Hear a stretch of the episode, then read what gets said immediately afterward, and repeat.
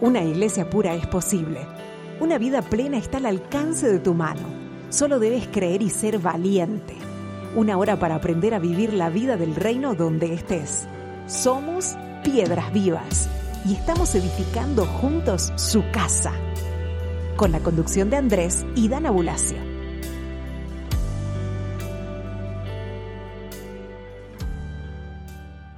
Amadas piedras vivas del Señor, qué gusto poder saludarlos en un programa más de Piedras Vivas.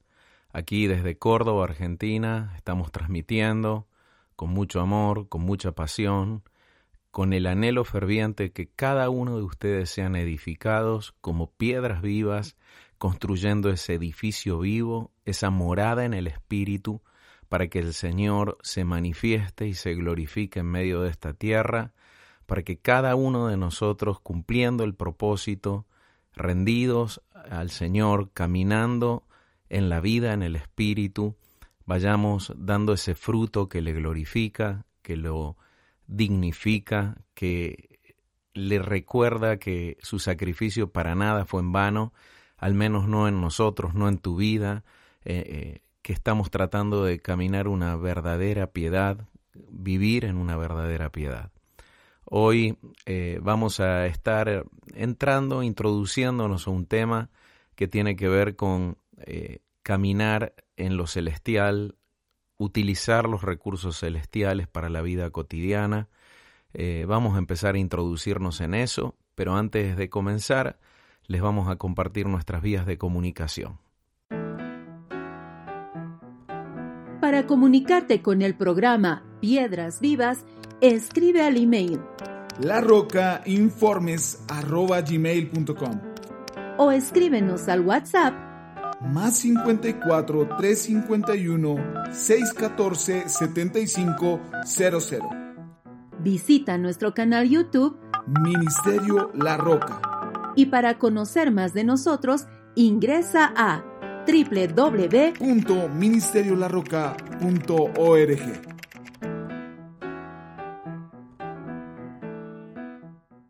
Vamos a comenzar leyendo el Salmo 40, un salmo mesiánico.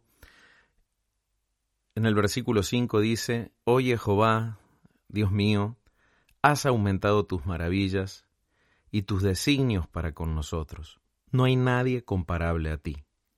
Si los anunciara y hablara de ellos, no pueden ser enumerados. Sacrificio y ofrenda no te agradan, pero me preparaste un cuerpo ofrenda expiatoria no has demandado. Entonces dije, He aquí vengo. En la cabecilla del rollo está escrito acerca de mí.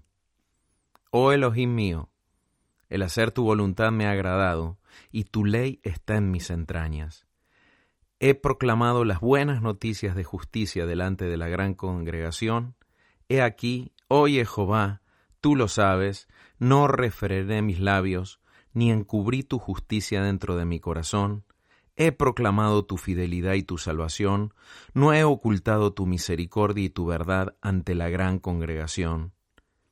Este salmo de David, un salmo muy tremendo, habla de que Dios ya no se satisfacía con sacrificios y ofrendas, pero dice, me preparaste cuerpo. Aquí no estaba hablando David, Aquí estaba hablando David por la inspiración del Espíritu de Cristo y profetizando algo que se iba a manifestar, que eh, el Cristo preexistente iba a habitar en un cuerpo, un cuerpo que iba a ser preparado como ofrenda, un cuerpo que iba a ser preparado como el Cordero. Y aquí eh, David está eh, desarrollando un salmo, ¿no? Expresando esta verdad eterna que también la podemos leer y el escritor de Hebreos hace mención en, en allí en Hebreos 10. Fíjense, vamos a ir leyendo desde el versículo 1. Dice, porque la ley teniendo una mera sombra de los bienes venideros, no la imagen misma de las cosas, nunca puede perfeccionar a los que se acercan por medio de los mismos sacrificios que se ofrecen continuamente cada año. Saben que llega un momento donde hay ciertas verdades que el alma, la religiosidad, la rutina, tienden a amortiguar y a quitarles el valor trascendente que éstas tienen. A veces decimos, sí, Jesús perdonó mis pecados, Jesús perdona mis pecados, pero ya lo vemos como algo mecánico, como un derecho adquirido, lo vemos como una gracia a lo cual ya tenemos acceso, y nosotros no nos damos cuenta que el pecado destruyó, destruyó la creación. El pecado trajo caos, ya la rebelión de las luminarias, la rebelión de querubín, la rebelión de los ángeles de Génesis, la rebelión de, de Adán, el pecado destruyó, destruyó la creación, destruyó al hombre, destruyó nuestras vidas.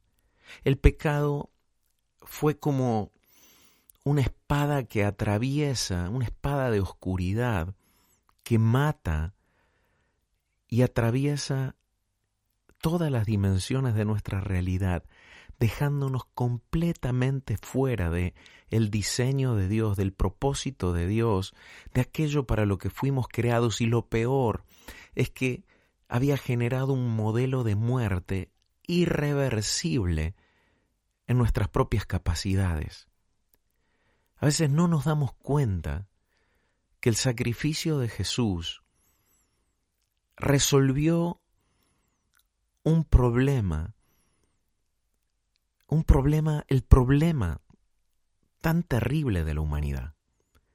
Y a veces lo tomamos con tanta ligereza, tanta liviandad.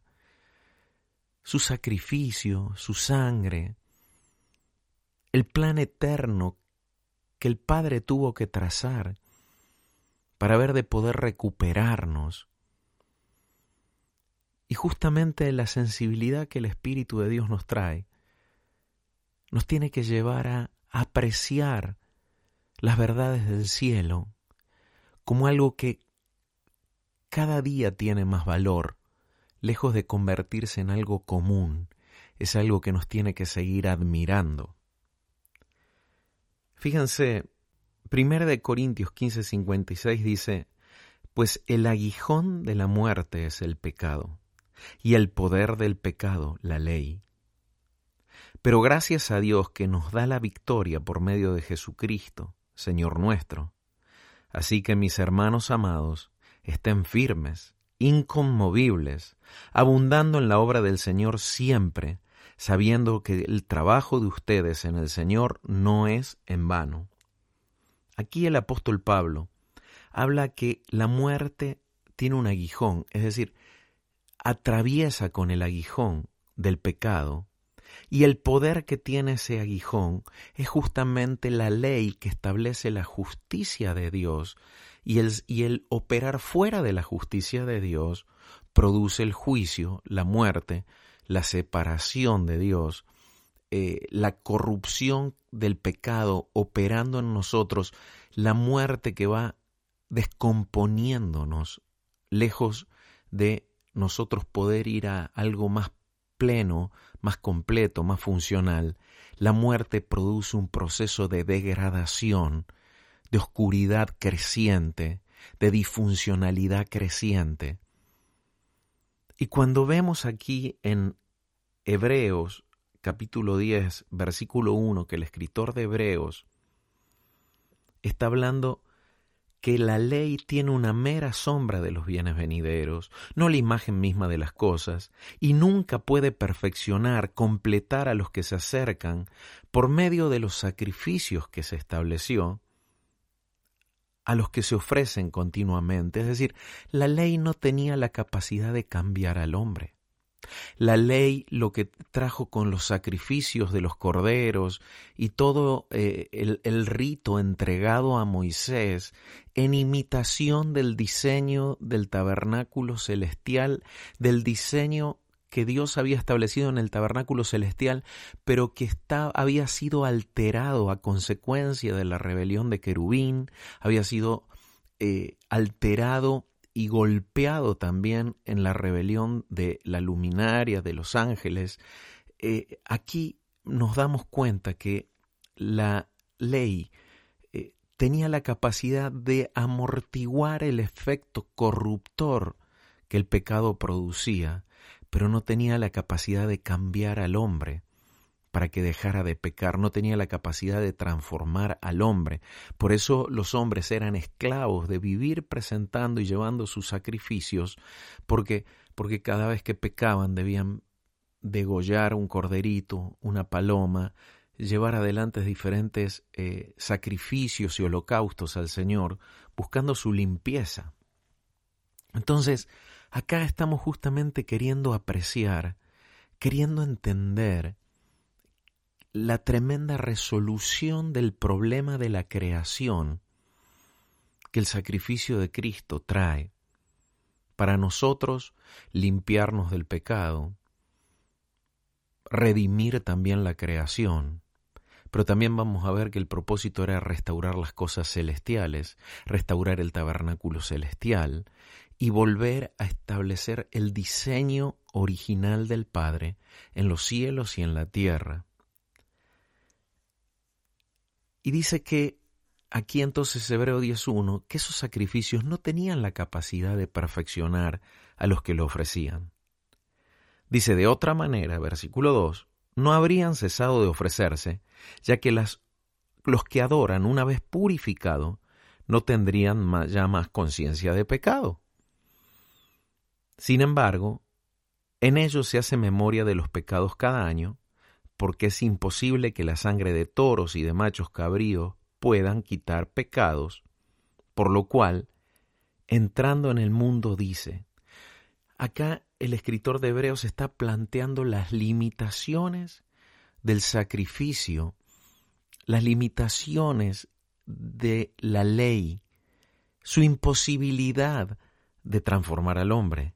Y acá nos empieza a introducir al sacrificio superior, y justamente el escritor de Hebreos va a hacer referencia al Salmo 40 que nosotros leímos al inicio del programa. Dice, por lo cual entrando en el mundo, dice, sacrificio y ofrenda no quisiste, pero me preparaste un cuerpo. Holocaustos y expiaciones no aprobaste. Entonces dije, he aquí vengo, oh Dios, para hacer tu voluntad. En la cabecilla del rollo está escrito acerca de mí. Hablaba del Corderito, hablaba de Jesucristo, Hablaba de nuestro amado Señor, que cuando Él entra en medio de la creación, entra entendiendo el diseño de tomar cuerpo. ¿Cuál era la, importancia de ese cuerpo? Que es importante, era importante presentar un sacrificio. Era importante presentarse como cordero y morir era importante tener cuerpo para poder ofrecerse en el altar del holocausto de esa cruz, a fin de poder quitar el aguijón a la muerte, perfeccionarnos, introduciéndonos en una transformación que nos permite cumplir la ley en la fe y la gracia de Cristo y traer el espíritu de vida en Cristo Jesús que nos libra de la ley del pecado y de la muerte. Amados hermanos, esta es la plataforma, esta es la plataforma que nos permite vencer la corrupción. Esta es la plataforma que nos permite deshacer las obras de la carne, deshacer las obras del pecado, cambiar el curso de la historia de nuestros linajes y de nuestras familias. Hay muchas veces estamos buscando perfeccionarnos y no digo que no esté bien. Hoy eh, justamente escuchaba, y si bien es algo natural, ¿no? Escuchaba de un famoso empresario, ¿no? Cómo él eh, aplica el conocimiento en sus empresas, cómo adquiere el conocimiento que aplica en sus empresas. Y él decía, yo aprendo el tronco del árbol y las ramas primero. Luego me meto a ver el tema de las hojas. hablando de la importancia de tener primero los conocimientos básicos y troncales para recién poder meterme al, agudizar. Jesús reprochaba a aquellos que le fue dado la ley y la administración de la ley. Y les decía, ustedes cuelan el mosquito, pero se tragan el camello. Es decir, ustedes andan mucho en las hojitas, pero no conocen el tronco ni las ramas del árbol. Y yo soy un convencido que la falta de eficacia y ajustando aún mucho más las cosas, de eficiencia, en la vida cristiana no se resuelve hilando más fino en las hojas, sino que el problema está en que no conocemos el tronco, ni la raíz del árbol, ni las ramas que sostienen las hojas. Es decir, tenemos un conocimiento superficial de Cristo, de la revelación de Cristo, de la obra de Cristo, el significado que aún tiene en nuestro corazón, la valorización que tiene en nuestro corazón es, es superficial. Y esa falta de profundidad en las verdades troncales del reino, esa falta de profundidad en los principios fundamentales del reino de Dios, hace que después, cuando nosotros vamos a las hojas y no tenemos el entendimiento que las cosas finas tienen que tener, porque estamos tragándonos el camello. No estamos viendo el problema que tenemos de no, no ver lo grueso, no ver lo importante.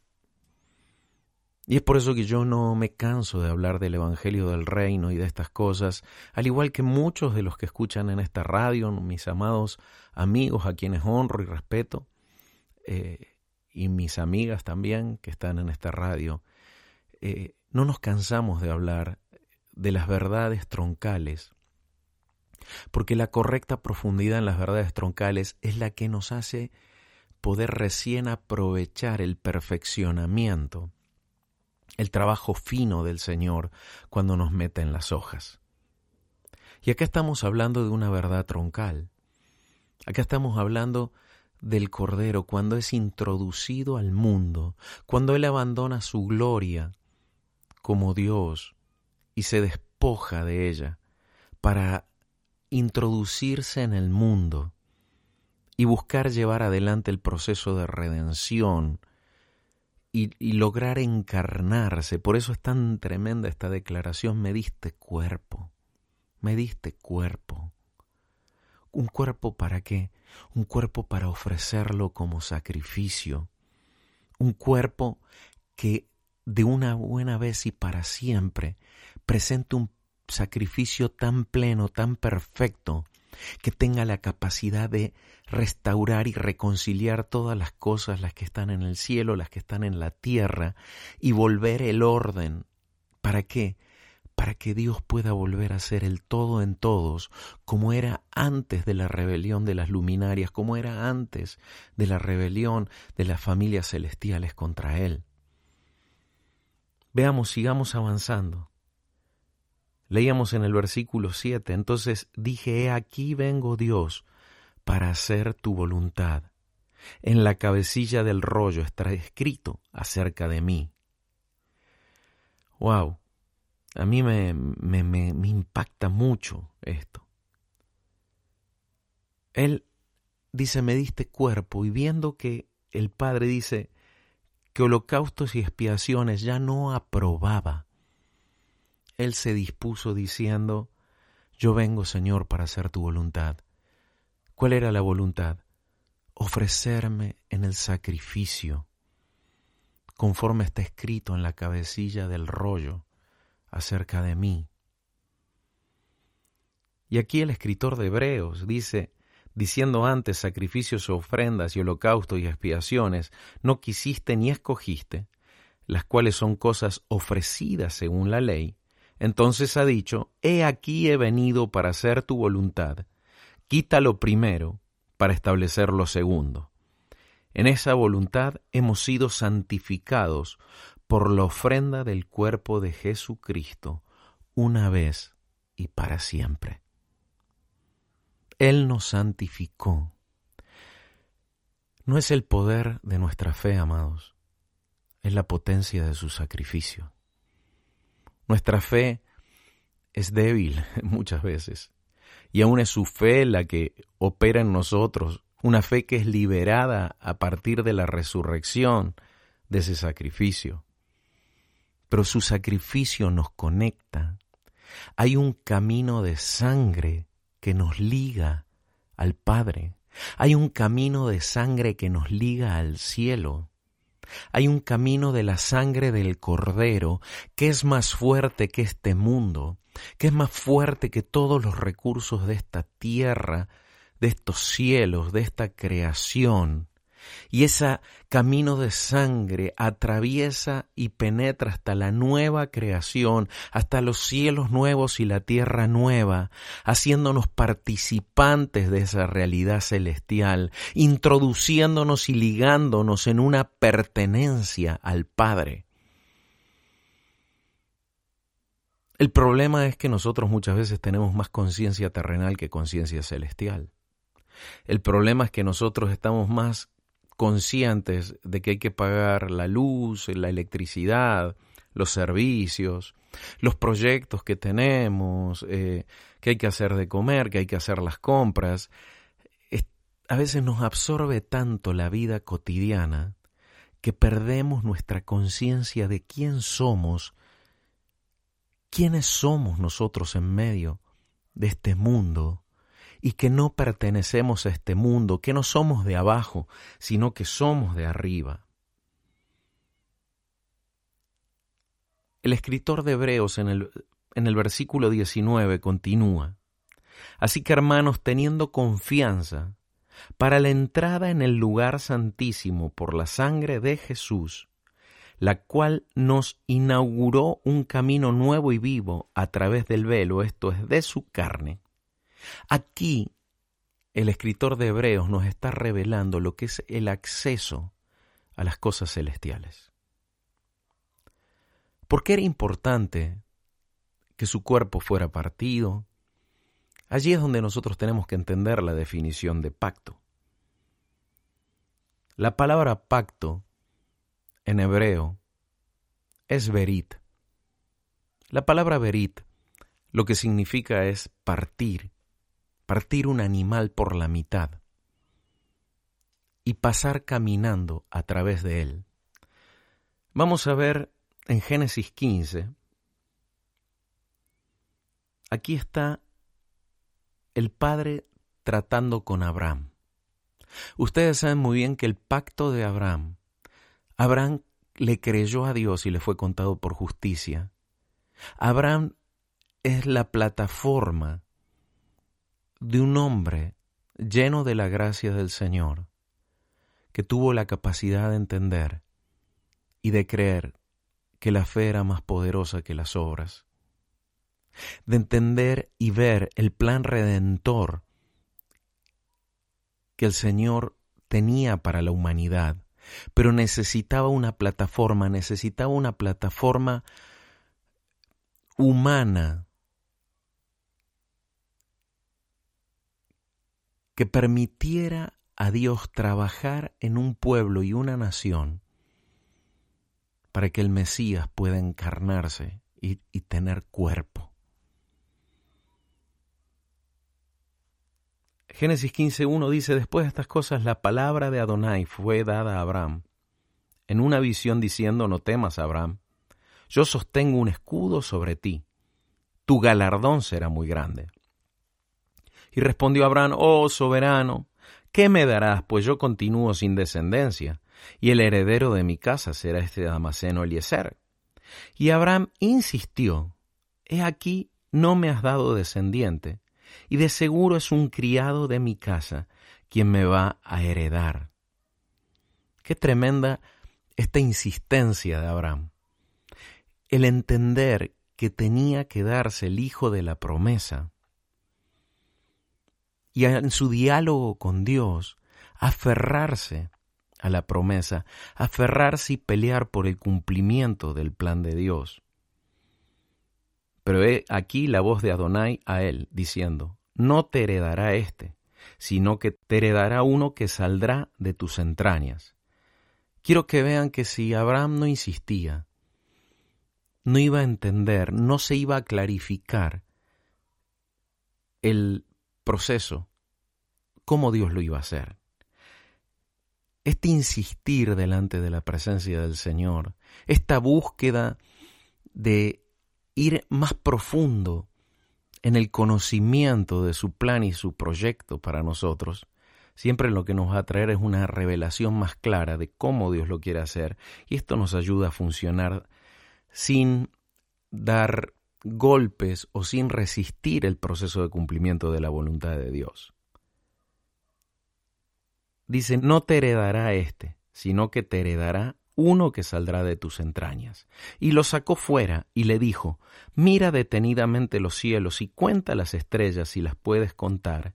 Y le dijo, así será tu descendencia. Y creyó a Dios y le fue reconocido como justicia. Acá estamos ante algo tremendo. La palabra que se utiliza allí para cielos, mira detenidamente los cielos y cuenta las estrellas, esa palabra cielos es Yamaín. Yamaín es el tercer cielo.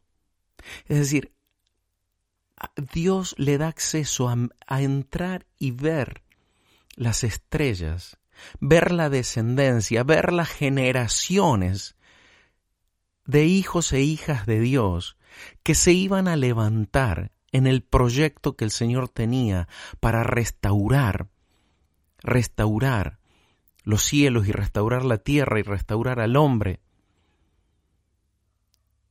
Y Él las ve y le cree, le cree a su plan. Y el Señor se lo reconoce como justicia. Ahí Él ve en el Yamaim el plan de redención. Allí Él ve y entiende el proyecto que Dios tenía para que los hijos vuelvan a ser de Él. Y Abraham lo cree y cree que Él es instrumento para eso y le dijo, Yo soy Elohim, yo soy Dios, el que te sacó de Ur de los Caldeos para darte en posesión esta tierra. Y él dijo, Oh soberano Señor, ¿en qué sabré que la he de poseer? Ya había atrapado la promesa del Hijo, ahora va atrapando la promesa de la heredad de la tierra. Y le dijo, Aparta para mí una novilla de tres años, una cabra de tres años, un carnero de tres años, una tórtola y un palomino. Y apartó para él todo esto, y lo partió por la mitad, y puso cada mitad enfrente de la otra, pero no partió las aves. Las aves normalmente no se partían porque eran tan chiquitas que si las partías directamente uno las despedazaba. Pero quiero que vean esta acción, esta dirección de Dios para con Abraham, y le dice que le presente sacrificios, pero le pide que los corte por la mitad y los enfrente. Esto es lo que significa la palabra pacto. Avancemos un poquito más en el texto. Y sucedió que cuando se puso el sol sobrevino una densa oscuridad y apareció una fogata humeante, ahí salté del versículo 10 al 17, perdonen, pero eh, quiero enfocarme en, en el eje de lo que estamos siguiendo. Dice, y sucedió que cuando se puso el sol, sobrevino una densa oscuridad y apareció una fogata humeante y una antorcha de fuego que pasaba por entre aquellos trozos. En aquel día Adonai hizo un pacto con Abraham diciendo, a tu descendencia daré esta tierra desde el río de Egipto hasta el río grande, el río Éufrates. A ver, vean cómo Abraham atrapa una promesa por la fe y el Señor sella el pacto. Dice que Dios hizo pacto con él a través de eso. Él atravesó a través de esa fogata y esa antorcha de fuego. Dios pasó por en medio de los animales que se ponían uno frente al otro y en el medio era un, como un río de sangre que se abría, se abría un camino de sangre entre medio de los dos animales partidos. Y los que pactaban debían caminar por en medio de eso. Y eso se establecía como señal de pacto. Abraham tiene acceso a la tierra prometida bajo ese pacto sellado por estos animales partidos y por el camino de la sangre que se abrió entre ellos. Y el Señor entró en medio de ese camino. Y Abraham entró en medio de ese camino por la fe, al establecer el pacto, al acomodar los animales, él mismo eh, pisó la sangre y estuvo allí, y luego Dios pasa a través de ese camino. Y se establece el pacto para posesión de la tierra, para posesión de la herencia. Ahora, entendamos más. Cuando en Hebreos 10:19 el escritor de Hebreos dice, así que hermanos, teniendo confianza para la entrada en el lugar santísimo por la sangre de Jesús, la cual nos inauguró un camino nuevo y vivo a través del velo, esto es, de su carne. ¿Por qué Jesús debía tener cuerpo? Porque Él se ofreció al Padre partido, su cuerpo partido. Cuando partimos el pan y bebemos del vino, no solo estamos recordando al Cordero, estamos básicamente introduciéndonos en el camino nuevo y vivo a través de Él. No hay manera de entrar a, a, lo celestial ni a la posesión de la herencia adquirida en Dios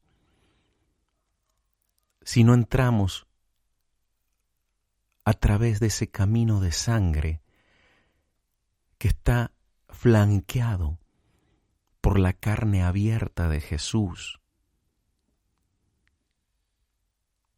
Si nosotros no entramos por allí, no hay acceso a lo celestial. Aún te voy a decir esto. La manera de estar en Cristo. Es esto es la definición de estar en Cristo, caminar por el camino de la sangre. Y estar rodeado por la carne partida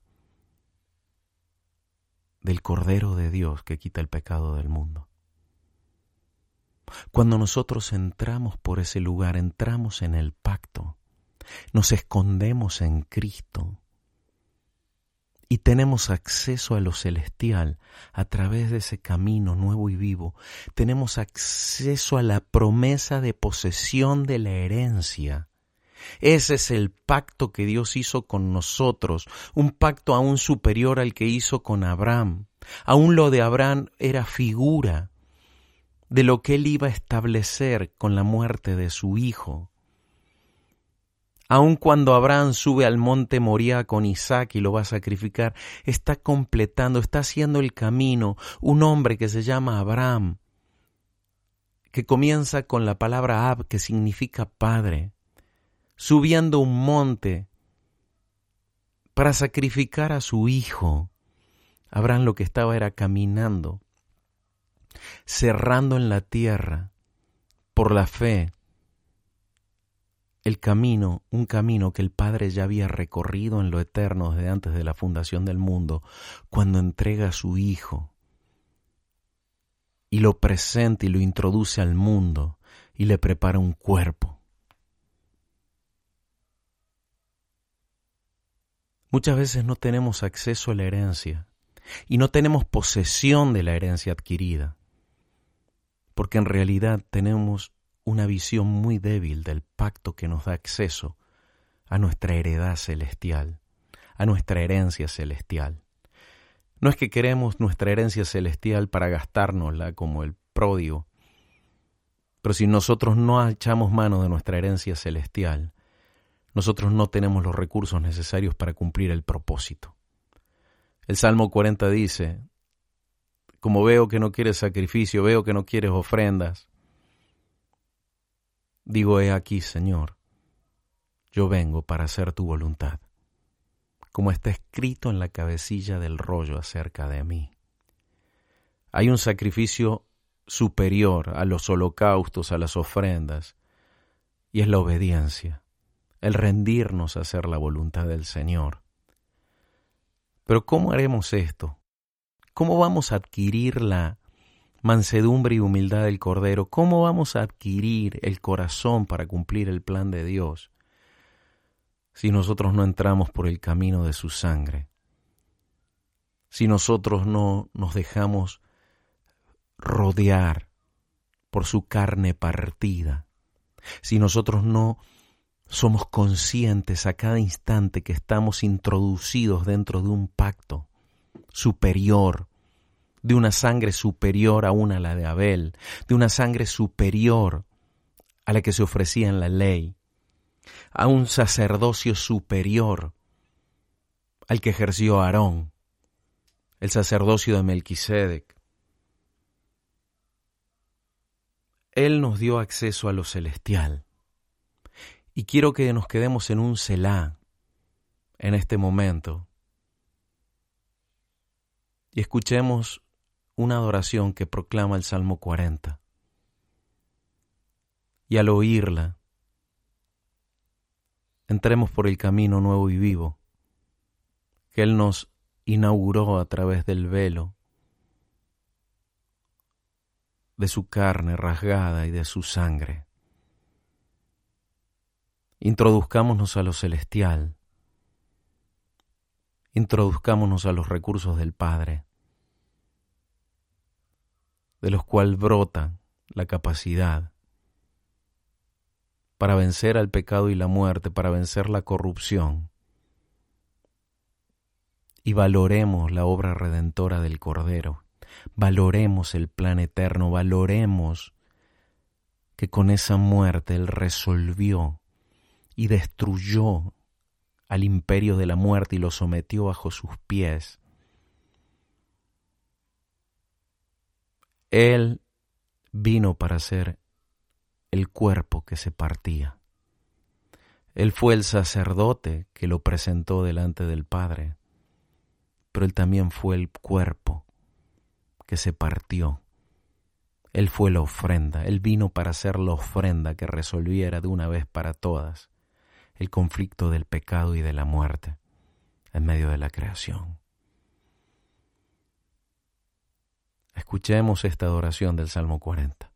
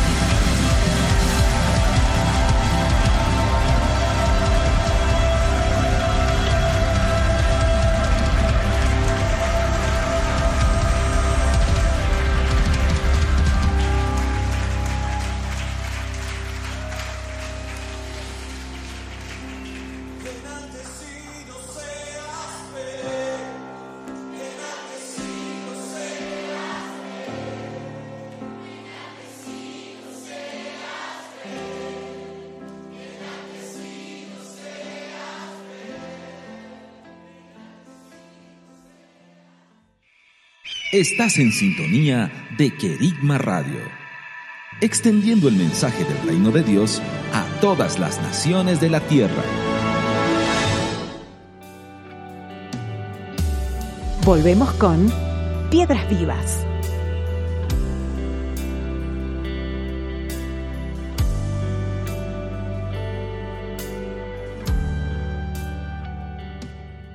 Espero hayan disfrutado de este Selah y creo en la obra del Espíritu, en ustedes y la sensibilidad de la fe para este cambio de posición, para este, esta profundización en el entendimiento del sacrificio, de lo que es entrar en el pacto de posesión de la herencia, de posición de la, de la tierra que el Señor nos entrega, del cumplimiento de su voluntad a través del camino de la sangre del Cordero y del velo rasgado de su carne, eh, a, la mitad, estableciendo el nuevo pacto, un pacto eterno.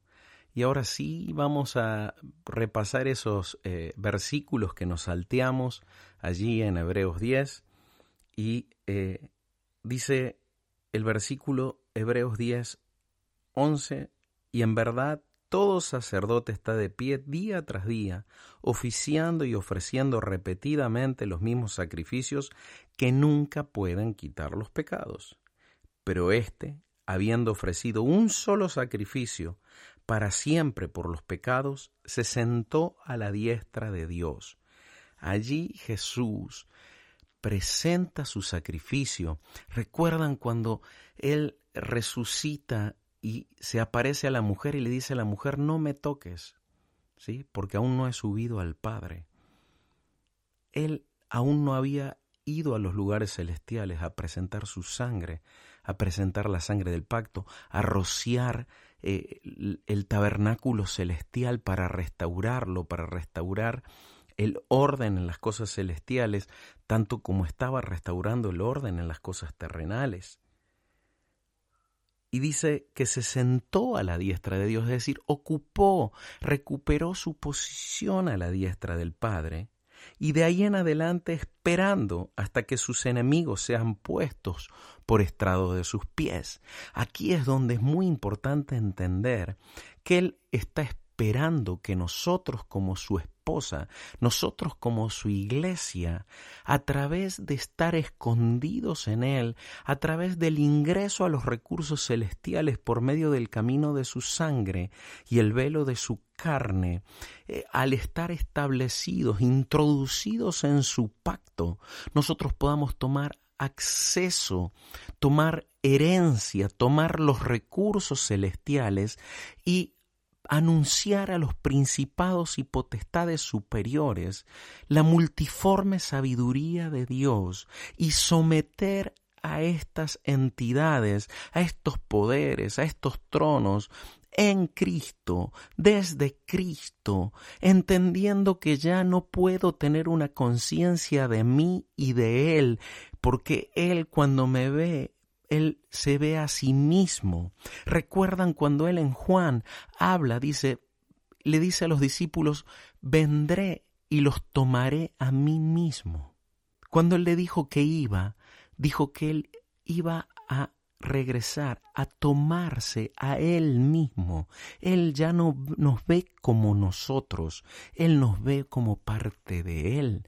Es necesario que nuestra conciencia sea así, que nosotros nos veamos como Él, como Él en la tierra, como la expresión, Él nos ve como su plenitud. En medio de la tierra, somos la expresión de su plenitud. Como esposa de Él, somos la expresión de su plenitud, la plenitud de aquel que todo lo llena en todo. Entonces, en lo celestial hay recursos ilimitados para enfrentar la vida, para enfrentar los conflictos generacionales, para resolver y traer, eh, quitarle la aguijón a la muerte, y quitarle el poder al pecado y por la fe entrar en el cumplimiento de la ley al estar yo absorbido por Cristo, porque Él me ha tomado, Él mismo se ha tomado y se ha introducido en él mismo al tomarme y tomar acceso a esos recursos. ¿Por qué, amados? Porque el problema de la debilidad del cristianismo actual, que se ha convertido en una creencia, no en una realidad, en una doctrina, cuando Cristo es la doctrina viva. Es más, para mucha gente una filosofía de vida que poder de Dios operando en ellos, Cristo manifestándose a través de ellos, encontrando tabernáculos vivos que le permitan expresar su plenitud a través de nosotros. Es por eso que es tan importante comprender que esta posición que Cristo adquiere en el poder de su resurrección La muerte en la cruz fue una transición, su estado es resucitado y glorificado.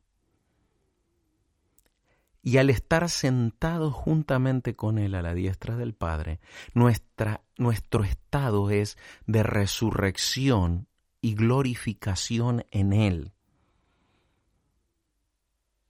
Y mientras nosotros no cobremos conciencia que nuestra nuestro raquitismo, nuestra debilidad, no gira en torno a aprender cosas, a estudiar las hojas, sino a explotar el tronco y las ramas del árbol primero, antes de poder participar y tener entendimiento de las hojas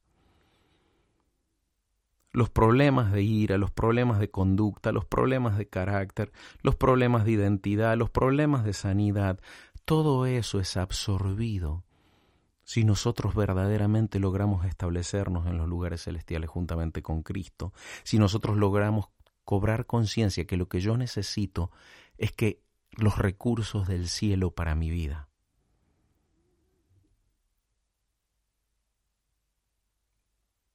mis problemas son destruidos, aplastados cuando lo celestial se manifiesta en mi vaso de barro. Jesús resolvió el problema del pecado, resolvió el problema de la muerte, resolvió la corrupción, la iniquidad, resolvió todo eso en el camino de su sangre y en el velo partido de su carne, y me dio, se sentó a la diestra del Padre, y me sentó juntamente con él, y te sentó, amado oyente, amada oyente, que estás aquí acompañándonos, te sentó allí para que desde esa posición destruyas, te abras paso, desarrolles a Cristo dentro tuyo, permites que sea Cristo entendiendo que ya no somos nosotros, sino que Cristo es en nosotros y nosotros somos en Cristo, permitirle al Señor manifestarse, abriendo camino, dándonos acceso a la herencia, tomando la tierra y sometiendo a sus enemigos bajo el estrado de sus pies aplastando espíritus familiares que mantuvieron en las miserias a nuestras generaciones anteriores y le están quizás haciendo difícil ahora, te la están haciendo difícil llevar a todos esos enemigos bajo el estrado de sus pies. Porque con una sola ofrenda ha hecho perfectos para siempre a los que están siendo santificados. Esa palabra dice que con esa ofrenda Él te hizo perfecto, Él me hizo completo. ¿Dónde está lo que me falta? En los cielos lo debo atrapar, lo debo tomar, para eso lo debo creer.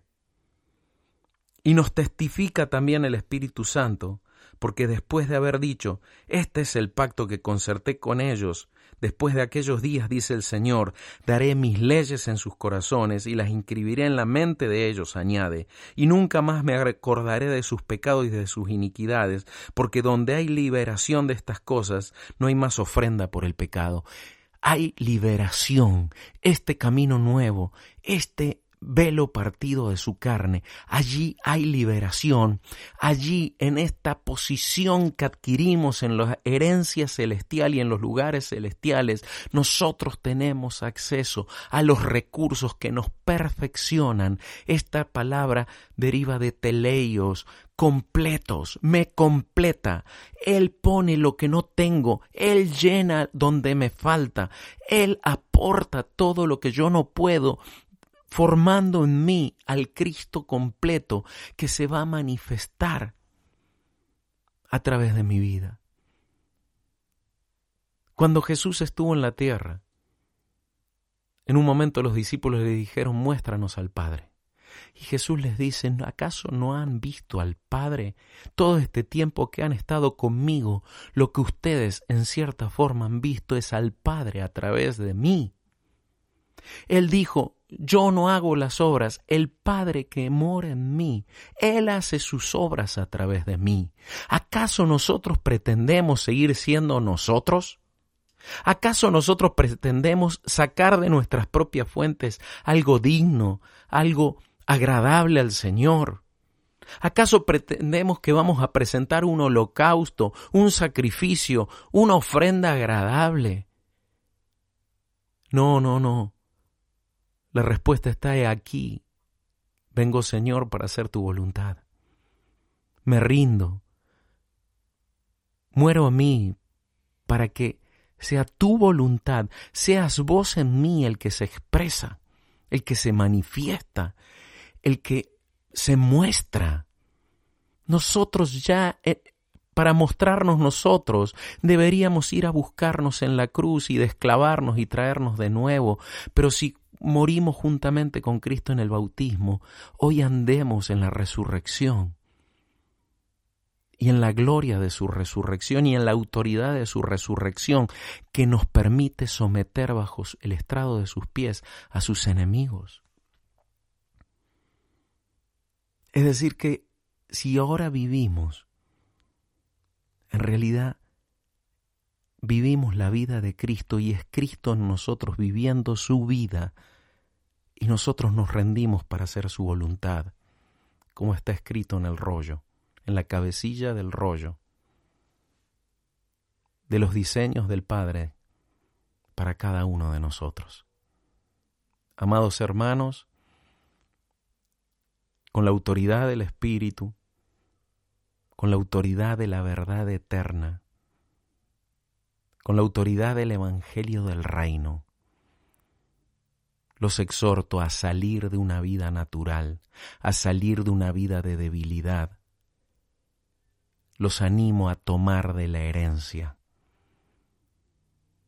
Le estás pidiendo al Padre cosas que Él ya te ha dado. Le estás pidiendo recursos como si no te los hubiera dado cuando dice que en esa ofrenda Él perfeccionó te completó, ya te lo dio todo en Cristo. Más bien desarrollemos nuestra fe y tengamos acceso y tomemos de la herencia. Los quiero bendecir, los quiero saludar, quiero declarar en el nombre de Yeshua nuestro Señor que se activa fe, entendimiento, espíritu de sabiduría y revelación para tener acceso a la posesión celestial, sellada con un pacto superior al que el Señor hizo con Abraham. Ese nuevo pacto nos potencia, nos asegura, nos conecta con lo celestial. Ese camino de sangre nos conecta con lo celestial, declara que somos posesión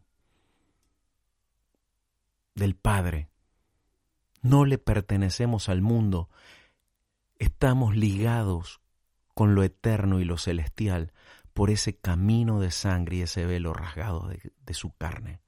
Así que, amados, respondamos a lo que somos.